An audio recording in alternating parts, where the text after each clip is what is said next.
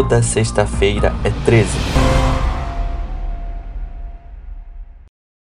Em 1929, a Liga Brasileira de Higiene Mental, conhecida como LBHM, declarou, aspas, quem usa bebidas alcoólicas candidata-se a ser pai de Febrônio, fecha aspas. Palavras da Liga, não minhas.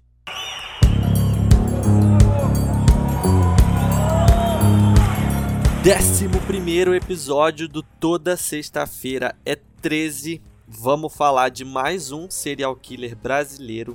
Eu não preciso nem dizer que se você não tá seguindo o Instagram, você tá comendo muita bola, mas muita bola mesmo. Então vai lá, arroba toda sexta-feira 13. Não tem o E. Tipo, o podcast se chama Toda Sexta-feira é 13. Mas o Instagram não tem esse E. É arroba toda sexta-feira 13. Cara, tem muita coisa legal lá que eu nem vou falar aqui porque você já deveria saber disso. Então vai lá no Instagram, está no 11 episódio. Esse projeto está crescendo, está ficando cada vez mais legal, pelo menos eu acho, né? Espero que você ache isso também. E hoje a gente vai falar sobre mais um serial killer brasileiro. A gente já saiu agora dos anos 1800 e caralhada e chegamos nos anos 1900, então provavelmente esse cara talvez você já tenha ouvido falar, os seus pais, seus avós, então tá chegando no momento mais palpável, digamos assim. Mas enfim, como eu sempre falo, ajuste-se confortavelmente em qualquer lugar aí, apague a luz, coloque o fone de ouvido bem boladão e vem comigo. No episódio de hoje, a gente vai falar de um homem que ficou conhecido como Febrônio Índio do Brasil. Seu provável nome verdadeiro era Febrônio Ferreira de Matos, mas ele acabou ganhando fama como Febrônio Índio do Brasil, o filho da luz, pois era assim que ele se apresentava para policiais, jornalistas, autoridades jurídicas, psiquiatras forenses, enfim. E eu já quero avisar que muitas coisas que eu vou falar aqui hoje eu vou usar o provável, porque se sabe muito pouco, né, do... Não é que se sabe muito pouco, mas o que se sabe do Febrônio é tudo muito na especulação, nada é 100% de certeza. Então, a gente não tem certeza do nome inteiro dele, da data de nascimento dele, de onde ele morou, de onde ele nasceu, enfim, são muitas incertezas. Então, é, não se assuste, porque você ainda vai ouvir bastante a palavra provável, ou provavelmente, ou imagina-se, enfim, várias variações. É isso aí, várias variações. Nascido em São Miguel de Jequitinhonha, que é a atual cidade de Jequitinhonha, é uma palavra muito engraçada essa, no estado de Minas Gerais, provavelmente ele nasceu no dia 14 de janeiro de 1895. É, o Febrônio ele foi o segundo filho de 14 que o casal Teodoro Simões de Oliveira e Regina Ferreira de Matos tiveram. Então, Febrônio teve 13 irmãos. O seu pai, que era conhecido como Teodorão, trabalhava como um açougueiro. Só que aí o cara era, ele era alcoólatra e ele agredia com muita frequência a sua esposa, que era mãe de Febrônio. E várias vezes o Febrônio presenciou seu pai espancando sua mãe. Inclusive, esse cara ele era super violento com os filhos também. Então o próprio, o próprio, o próprio Febrônio apanhou. E aí, de novo, provavelmente, é, em 1907, quando o Febrônio tinha 12 anos, ele fugiu de casa, não aguentava mais viver lá com o pai dele e tal. E ele fugiu com um cacheiro viajante. Aí ele ficou vagando ali pelas cidades vizinhas de Jequitinhonha, né? Até que ele chegou na cidade de Diamantina, que também fica em Minas Gerais. Aí nessa cidade ele foi alfabetizado e trabalhou como copeiro. Mas aí dois anos depois, aos 14, ele se mudou para o Rio de Janeiro e aí lá no Rio de Janeiro ele fazia pequenos bicos e furtos para sobreviver, mas tipo, ele vivia na rua, sabe? Ele não, ele chegou lá sem conhecer ninguém, sem nada, sem casa, então ele vivia na rua e fazia uns bicos para não morrer de fome, sabe? E fazia pequenos furtos também. Aos 21 anos, o Febrônio ele já demonstrava ter tendências criminosas, porque ele fazia pequenos furtos, roubos, fraudes, chantagem e até vadiagem. Olha que crime perverso esse. Desde jovem, ele já colecionava idas e vindas na cadeia. Em pouco mais de 10 anos, ele foi preso 37 vezes. Mas até aí tudo bem. Em 1920, quando tinha 25 anos, Febrônio teve uma visão que mudaria sua vida. No meio de um delírio, uma mulher loira visitou Febrônio na cadeia, afirmando que ele tinha um papel importante no mundo, já que era o filho da luz. A missão dele era tatuar 10 jovens com as letras DC, VX, VI, que significavam Deus, caridade, virtude, santidade, vida e imã da vida. Inclusive, o espírito disse que ele teria que fazer isso mesmo se precisasse usar a força bruta. E aí na cadeia mesmo ali, depois que aconteceu isso, o Febrônio já tatuou no seu próprio peito, é, eis o filho da luz, então você pode ver lá no Instagram, que eu vou colocar uma foto lá, que eu falei, né, tem que seguir o Instagram, cara. Eu vou colocar uma foto lá do Febrônio com o peito tatuado, eis o filho da luz. E o Febrônio, ao, ao longo do episódio eu vou falar isso, que ele escreveu um livro, né, e uma, uma das passagens do livro é a seguinte, abre aspas, uma dama loura, com longos cabelos de ouro, que me declarou que Deus não estava morto e que era minha missão anunciá-lo ao mundo inteiro, que, para isso, eu devia escrever um livro e marcar os jovens eleitos com as letras DCVXVI, tatuagem que é o símbolo do Deus vivo, ainda que com o emprego da violência. Fecha aspas. É o livro escrito por Febrônio, ele não era alheio aos crimes aos quais eu vou falar agora na verdade, o livro ele fazia parte do crime, porque ele era uma das exigências do seu delírio. Então vamos lá, né? Em 1920, o Febrônio teve aquela visão, e aí em meados de 1921 ele foi solto.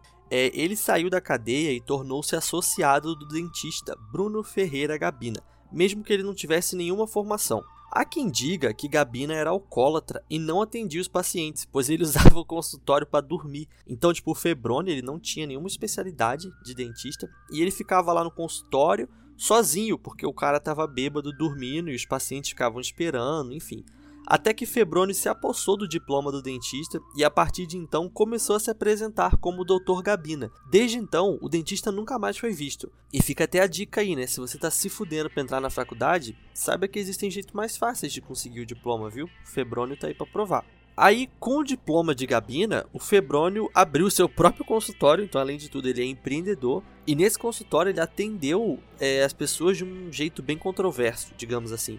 É, testemunhas chegaram a afirmar que, de maneira sádica, ele arrancou os dentes de pacientes sem qualquer necessidade. Praticamente todos os casos que chegavam ao consultório, o Febrônio dizia que era caso para extração. Alguns pacientes tiveram até três dentes extraídos tipo, por puro sadismo, sabe? O consultório ficava na rua Visconde do Rio Branco, que fica bem no centro do Rio de Janeiro, é bem pertinho ali de onde rolou a chacina da Candelária, coisa e tal. Mas aí beleza, né? Depois de fazer tanta merda como dentista, uma hora a fama dele ia começar a ficar ruim. E aí, quando aconteceu isso, ele pegou o seu falso diploma de dentista e transformou em um falso diploma de ginecologista. Então agora o Dr. Bruno Gabina é um ginecologista. E aí, com esse diploma, ele foi para o Espírito Santo. Lá no Espírito Santo, ele receitava chás e rituais para as mulheres que chegavam com algum problema ao consultório dele. Como ele não tinha nenhuma expertise para tipo, receitar remédio ou pedir para a mulher fazer um exame, ele mandava tomar chá e é isso mesmo. E mesmo ele sendo esse péssimo médico, até porque ele não era médico, né? Em uma ocasião chamaram ele para fazer um parto e ele matou a mulher durante o parto. E aí depois disso o pessoal percebeu que ele não era nada médico e aí de novo ele juntou seus planos e foi para o Rio de Janeiro. Então ele voltou para o Rio de Janeiro, de onde ele tinha saído. Assim que voltou ao Rio de Janeiro, é, ele foi preso no dia 8 de outubro de 1926, flagrado em atitude suspeita no Morro do Pão de Açúcar. Não se sabe muito bem qual é essa atitude suspeita, mas como naquela época também qualquer coisa era suspeito, não dá nem pra jogar muita pedra aqui, né, digamos. Como ele apresentava ideias delirantes e mentia compulsivamente, foi internado no Hospital Nacional de Psicopatas, de onde saiu poucas semanas depois. Mas foi nessa internação que ele foi diagnosticado pela primeira vez como doente mental. E ele só saiu desse hospital porque ele não tinha dinheiro para bancar a internação. Então, tipo assim, cara, você é maluco, mas já que você não vai pagar para ficar aqui, vai ser maluco em outro lugar, entendeu? É basicamente isso que eles fizeram. E esse hospital né, nacional de psicopatas, é, esse psicopata aqui ele não é exatamente como a gente conhece psicopata hoje, tá bom? É o nome que eles davam pra época, igual eles falavam sobre alienados e tal, então tinha o hospital dos psicopatas. Mas enfim, como o Febrônio não tinha grana para pagar, mandaram ele embora. Em janeiro de 1927, ou seja, é, quatro meses depois da, daquela outra prisão, né, que ele foi pro Hospital Nacional de Psicopatas, o Febrônio foi preso de novo. E aí nessa vez que ele estava preso, ele subjugou sexualmente dois colegas de cela na quarta delegacia auxiliar do Rio de Janeiro. E aí, ao investir contra um terceiro colega, que era um menor de idade, inclusive, que se chamava Djalma Santos, o moleque, tipo, resistiu, né, a essa situação e acabou sendo morto. O Febrônio espancou o moleque até a morte, dentro da cela. E, para sua surpresa, ou não, um tempo depois ele acabou sendo solto.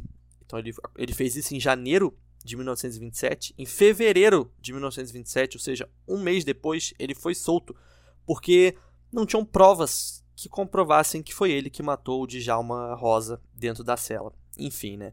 Mas é ok, ele foi solto em fevereiro, e aí no dia 21 de fevereiro, tipo, coisa de 10, 15 dias depois, ele foi preso de novo. De novo, ele só. Cara, ele é preso o tempo inteiro. Ele tava no Morro do Corcovado, que fica no Rio de Janeiro, completamente pelado, pintado de amarelo, dançando enquanto tinha uma criança amarrada numa árvore. A criança estava desesperada com tudo que estava acontecendo, né? E aí pegaram o Febrônio nisso. E ele foi preso de novo. E aí, coincidentemente, nessa época também, é, uma mulher tinha visto o Febrônio esquentando um crânio na panela. Ele estava, tipo, fervendo um crânio.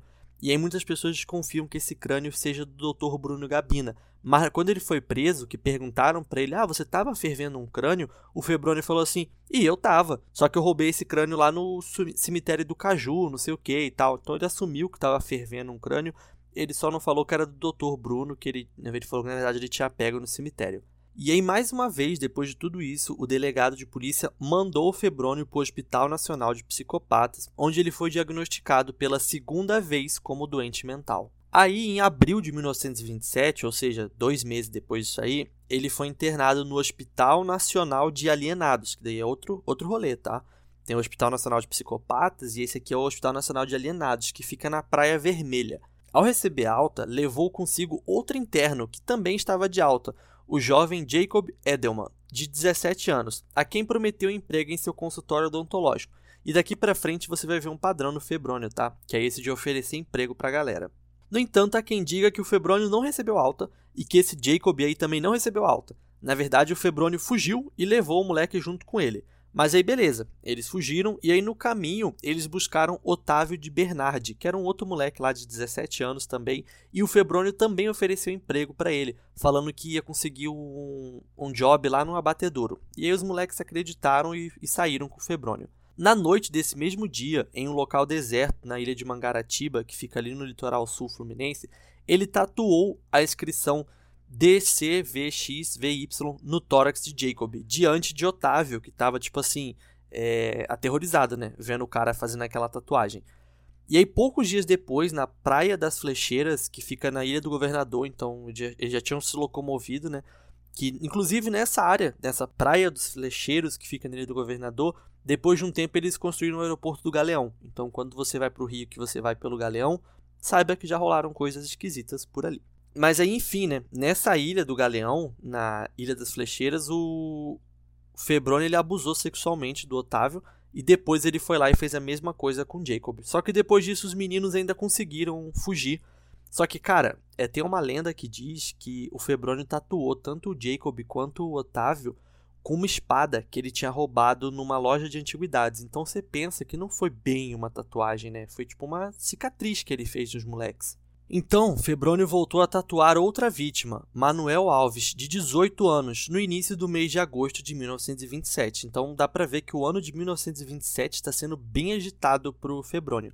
E aí, de novo, ele prometeu para esse Manuel que ele ia arrumar um emprego para ele, que ia fazer e acontecer, mas não deu certo. Ele só tatuou o moleque e ele foi preso por causa disso. Então o Febrônio foi preso e foi conduzido até a casa de detenção. E de novo preso, ele cometeu atos sexuais contra seus colegas de cela, mas em agosto de 1927 ele foi solto.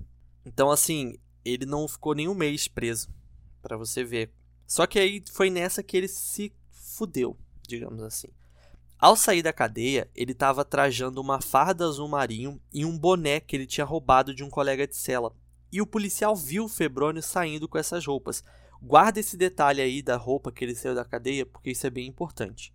E aí, depois de solto, o Febrônio persuadiu os familiares de Alamiro José Ribeiro de que o rapaz de 20 anos deveria acompanhá-lo para aceitar um emprego em uma empresa de ônibus. Mesmo sendo sábado à noite, e mesmo o Alamiro sendo manco, ou seja, ele não ia poder dirigir um ônibus. Mas aí o Febrônio falou: não, ele vai trabalhar na recepção, não sei o que e tal. Aí beleza, depois ele convenceu a família do cara, ele jantou na casa do cara, fez e aconteceu lá, ele convenceu a família dele, eles saíram de lá. Quando os dois se encontravam em um bosque na Ilha do Ribeiro, que fica próximo a Jacarepaguá, lá no Rio de Janeiro, Febrônio tentou abusar sexualmente do Alamiro, mas aí o moleque não deixou E aí o Febrônio entrou numa briga corporal com ele, aí tinha um cipó no chão, o Febrônio pegou esse cipó, enforcou o Alamiro e matou o Alamiro. O corpo do, do jovem foi encontrado alguns dias depois apenas com uma camisa coberto pelo resto das roupas. E aí, no mesmo dia em que o cadáver de Alamiro foi achado, que foi no dia 15 de agosto de 1927, ou seja, o Febrônio ele foi preso em agosto. Uma semana depois ele foi solto e uma semana depois ele estava cometendo crime de novo. Então, no dia 15 de agosto de 1927, encontraram o corpo de Alamiro e nesse dia o Febrônio enganou mais uma pessoa, que foi um menino chamado Joaquim. Ele, de novo, prometeu uma, é, um emprego para esse menino que só tinha 16 anos tatuou as letras lá, DC, VX, VI, só que ele não chegou a matar o Joaquim, porque o Joaquim conseguiu fugir, mesmo traumatizado e tal. Só que aí, a morte de Alamiro estava repercutindo muito no Rio de Janeiro. Então Febrônio juntou seus panos de bunda e foi para Petrópolis, que é uma cidade mais afastada do Rio de Janeiro, na região serrana. Novamente ele se passou pelo Dr. Bruno Gabina e fingiu ser dentista, não sei o que e tal. Aí lá em Petrópolis, o Febrônio comprou um terno. E aí ele usou uma roupa que ele tinha, ele usou para trocar pelo terno. Aí beleza, o alfaiate fez o terno, coisa e tal. Quando o alfaiate foi lá cobrar a segunda parte do pagamento, o Febrônio simplesmente pegou um canivete e deu no pescoço, deu com um canivete no pescoço do alfaiate. Aí o cara saiu correndo e nem, tipo, nem cobrou o terno, sabe? Mas aí beleza, o Febrônio pegou o terno e voltou pro Rio de Janeiro. Então ele ficou em Petrópolis, tipo, umas duas semanas só. No entanto, que em 29 de agosto, ou seja, tudo isso que eu contei nesses últimos minutos aconteceu em agosto. No dia 29 de agosto de 1927, o Febrônio abordou um menino chamado João Ferreira, que, cara, só tinha 10 anos o João. Seus amigos chamavam ele de João Joca. Aí Febrônio enganou os pais do garoto falando que ia dar um emprego de copeiro pro menino, é, aí o pai e a mãe dele acabaram concordando. Tipo, no início eles não gostaram muito da ideia, porque o menino só tinha 10 anos, mas depois eles acabaram concordando com isso. E aí o Febroni levou o tal do João Joca lá pro Largo do França, que é uma mata isolada que fica lá, acho que próxima a Jacarepaguá também, algo do tipo assim. E aí o Febroni prometeu pro João Joca que daria um terno para ele se ele deixasse é, ser tatuado lá com DC, VX, VI. Aí o menino tava, tipo, com medo, mas ele acabou deixando porque ele queria ganhar o terno. E aí, usando uma agulha, uma linha e tinta vermelha, Febrônio tatuou o menino. Mais tarde, eles seguiram para a mata da Ilha do Ribeiro, onde João Joca foi estrangulado com uma corda até a morte. O cadáver do menino só foi encontrado no dia 7 de setembro daquele mesmo ano, despido a cerca de 300 metros do local onde o corpo de Alamiro estava, que foi a vítima anterior do Febrônio.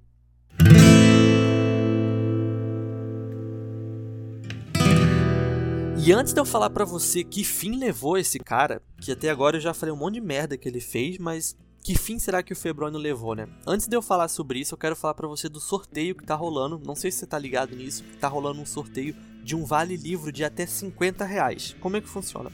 Você pega qualquer episódio que rolar no mês de fevereiro. Então tem o episódio do Dioguinho, que foi da semana passada. Tem esse episódio aqui do Febrônio. E vão ter mais três episódios até o final do mês. Você pode pegar qualquer um desses episódios, compartilhar no seu Instagram, marcando arroba toda sexta-feira é 13. Se você compartilhar um episódio do mês de fevereiro e marcar o arroba toda sexta-feira é 13 no seu Instagram, você já está concorrendo a um vale livro de 50 reais. É muito importante que você marque né, o arroba toda sexta-feira 13 para eu saber que você compartilhou. E caso o seu perfil seja bloqueado, você precisa me avisar, porque como ele, é, o perfil é bloqueado, eu não recebo notificação que você compartilhou. E assim, se você compartilhar um episódio, você ganha um ingresso para participar do sorteio. Se você compartilhar dois, você ganha dois ingressos. Se compartilhar três, ganha três. Se compartilhar os cinco episódios do mês, você vai ter cinco vezes mais chances de ganhar o vale livro de 50 reais. E aí esse livro ele pode ser físico, ele pode ser digital, se você quiser que eu entregue na sua casa, entrego. Ele só precisa estar nesse valor dos 50 reais, beleza?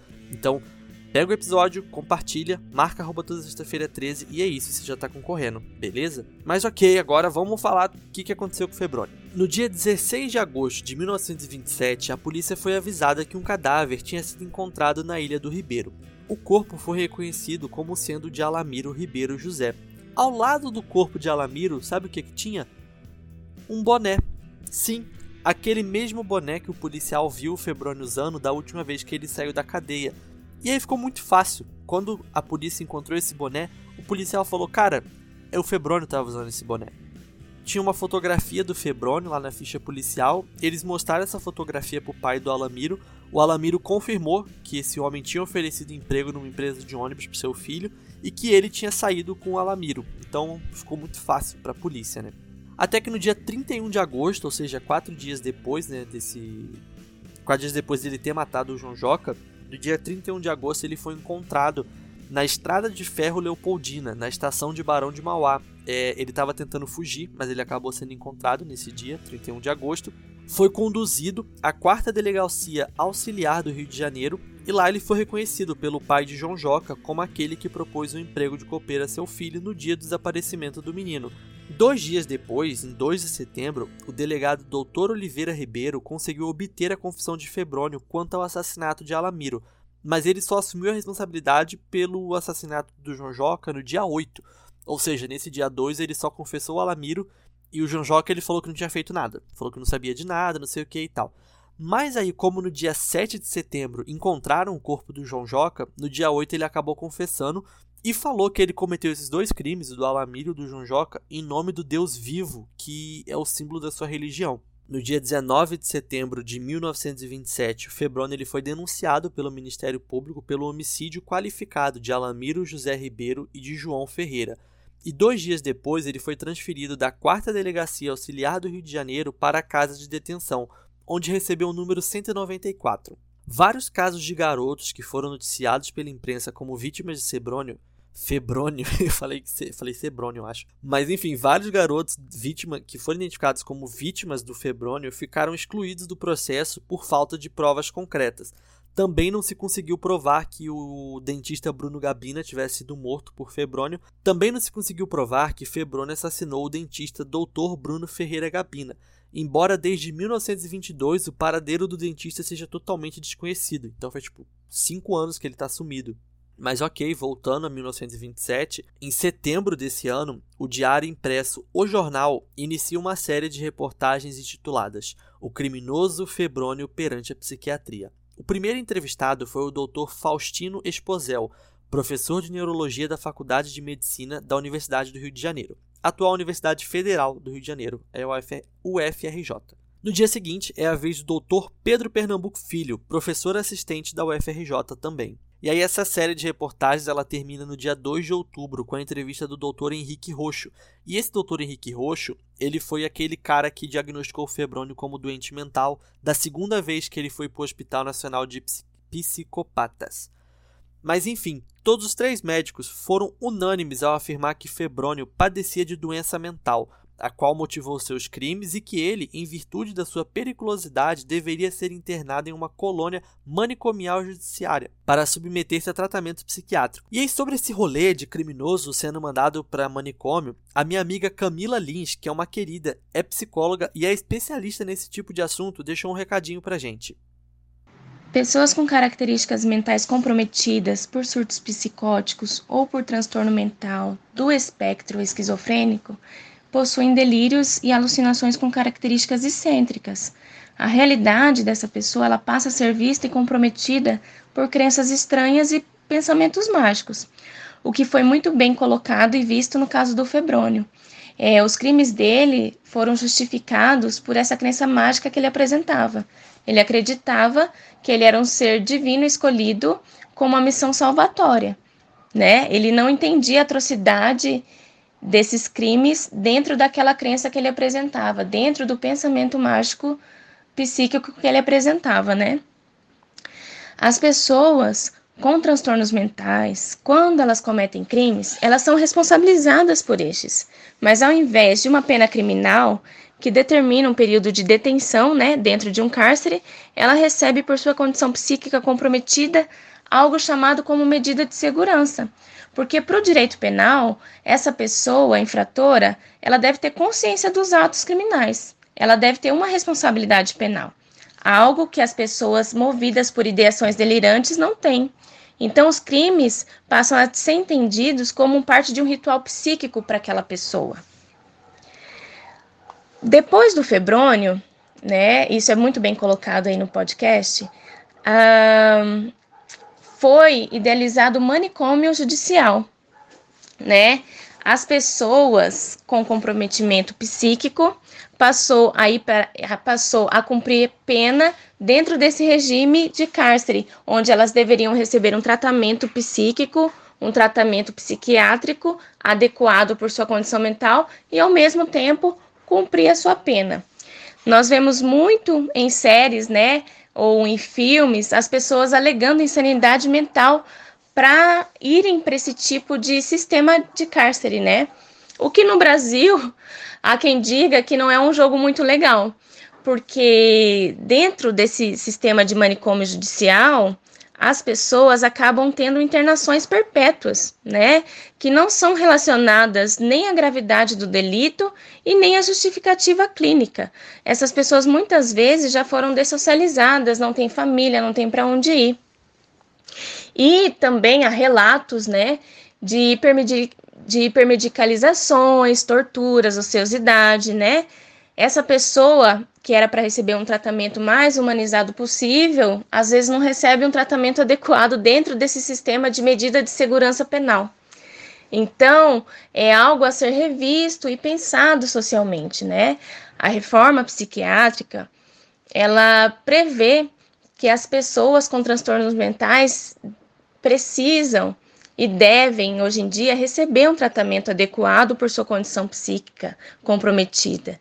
Né? Sabe-se hoje em dia que as pessoas que possuem transtornos esquizofrênicos ou com comprometimento de surtos psicóticos, com tratamento, com medicalização, com tratamento adequado, psicológico, psiquiátrico, é, elas podem conviver em sociedade sendo ressocializadas e que a taxa de reincidência criminal é muito baixa quando elas recebem um tratamento adequado. Baixa a ponto de se pensar de quase nula, em comparação àqueles criminosos que cometeram as mesmas atrocidades, assassinatos, as mesmas violências, né? a, a, com a mesma gravidade é, dentro das prisões tradicionais. Ou seja, com tratamento adequado, aquele que é considerado alguém de risco por um transtorno mental, né, deixa de ser. Valeu, Cami, ficou maneiro demais. Acho que a galera agora entendeu o quão doida é essa história, né? Mas ok, vamos voltar aqui pro Febrônio. Em 1928, ele foi levado diante do júri, presidido pelo Dr. Ari de Azevedo, a sua defesa foi executada pelo advogado Dr. Letácio Jensen, que sustentou sua inimputabilidade penal em face de sua manifesta loucura. Foi então que é, a galera conseguiu que o Febrone é, realizasse um exame de sanidade mental e o psiquiatra forense Dr. Heitor Pereira Carrilho afirmou que ele era doido. É, os dados coletados pela entrevista aparentaram ser fruto de imaginação mística delirante extravaganciada pela inicultura da parte de Febrônio, exemplificada pela fixação na figura materna que, segundo ele, chamava-se Estrela do Oriente Índio do Brasil, ou seja, aquela mulher loira lá que ele viu, era essa tal de Estrela do Oriente Índio do Brasil. Em 20 de fevereiro de 1928, o doutor Heitor Carrilho, auxiliado pelo doutor Manuel Clemente Reio, emitiu, enfim, um extenso laudo pericial que se tornou célebre, no qual, baseado em teorias modernas para a época, estão as seguintes conclusões. Então vamos ver o que, que os médicos falaram do febrônio. Febrônio índio do Brasil é portador de uma psicopatia constitucional, caracterizada por desvios éticos, revestindo a forma da loucura moral e perversões instintivas, expressas no homossexualismo com impulsões sádicas, estado esse a que se juntam ideias delirantes da imaginação, de caráter místico. As suas reações antissociais ou os atos delituosos de que se acha acusado resultam dessa condição mórbida que não lhe permite a normal utilização de sua vontade. Em consequência, a sua capacidade de imputação se acha prejudicada ou dirimida. Se você sabe o que significa dirimida, me conta, tá bom? Deve-se ter em conta, porém, que as manifestações anormais de sua mentalidade são elementos que definem a sua iniludível temibilidade e que, portanto, deve ele ficar segregado ad vitam, acho que isso é latim, ad vitam para os efeitos salutares e elevados da defesa social, em estabelecimento apropriado a psicopatas delinquentes. Mano, eu fiquei cansado de ler isso, porque É muito complexo, mas ok. Em 6 de junho de 1929, Febrônio Índio do Brasil foi o primeiro interno do manicômio judiciário do Rio de Janeiro, que depois, lá em 1924, foi no nomeado como Manicômio Judiciário Heitor Carrilho, em homenagem ao seu primeiro diretor, que havia falecido nesse ano. E pela primeira vez na história desse Brasilzão, é, as autoridades olharam para o criminoso e não para o crime. Então eles viram que o Febrônio, como indivíduo, não tinha condição de ficar em uma cadeia normal, independente de tudo que ele tenha feito. No dia 8 de fevereiro de 1935, depois de estar há seis anos no manicômio, o Febrônio aproveitou a distração de um guarda e acabou fugindo. Ele escalou um muro de 4 metros que tinha no manicômio, usou uma corda feita de lençóis e fugiu. Só que no dia seguinte ele foi encontrado numa pensão que, fica, que ficava no bairro de Honório Gurgel. Para quem não sabe, é o bairro onde a Anitta nasceu. Então ele foi encontrado no dia seguinte, ele foi preso. Ele não ofereceu nenhuma resistência nesse, nesse segundo dia que ele foi encontrado. E aí ele voltou para o manicômio e ele ficou no manicômio até a sua morte, que foi no dia 27 de agosto de 1984, quando ele tinha 89 anos de idade. O Febrônio ele morreu em consequência de um efizema pulmonar. Então ele morreu no dia 27 de agosto, no dia 5 de setembro de 1984, que inclusive é o dia do aniversário de meu avô. Um beijo, vô. Lá no cemitério do Caju, eh, enterraram o Febrônio, no, no Rio de Janeiro. E o enterro dele só foi possível porque médicos e funcionários do manicômio pagaram o funeral por ele ser o preso mais antigo. Tipo, o Febrônio ele foi o preso 00000001 do manicômio. E aí, por causa disso, os médicos fizeram toda essa mobilização para pagar o velório dele. Porque se dependesse do estado do Rio de Janeiro, que tá, tava fudido de grana, tá até hoje, né? o Febrônio teria sido enterrado como um indigente e foda-se. Tipo, toda a história desse cara, que é, querendo ou não é uma história, né? Ele foi o primeiro paciente, o primeiro criminoso a ser mandado para o manicômio judicial aqui no Brasil. Então toda essa história que ele carregava ia se perder. Então os médicos acabaram pagando o velório dele.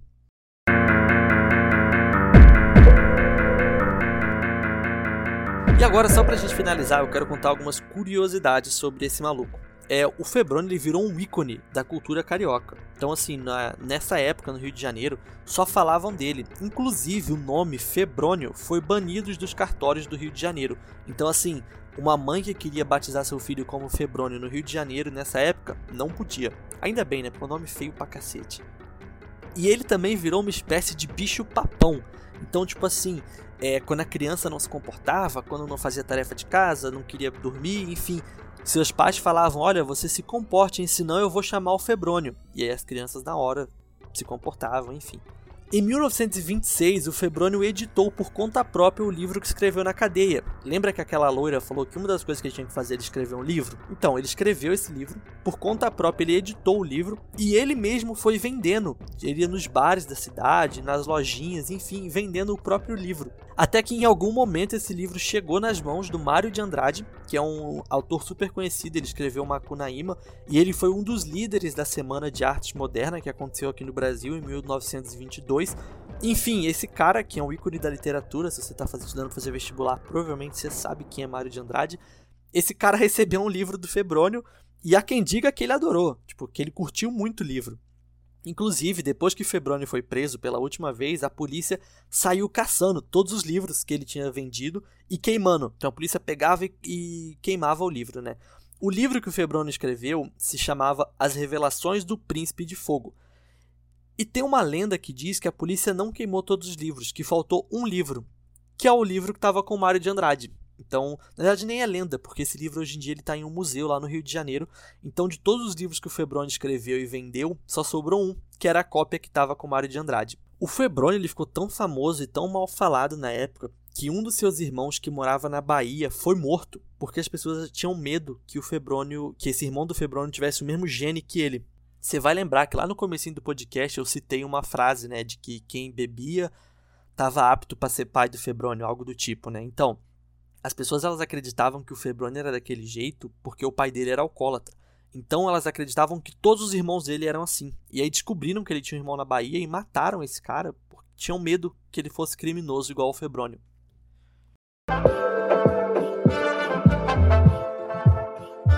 E aí, cara pálida, você curtiu esse episódio? Ficou bem doido, né? Tem bastante informação, ficou bem grande, eu tô até cansado aqui porque eu falei muito.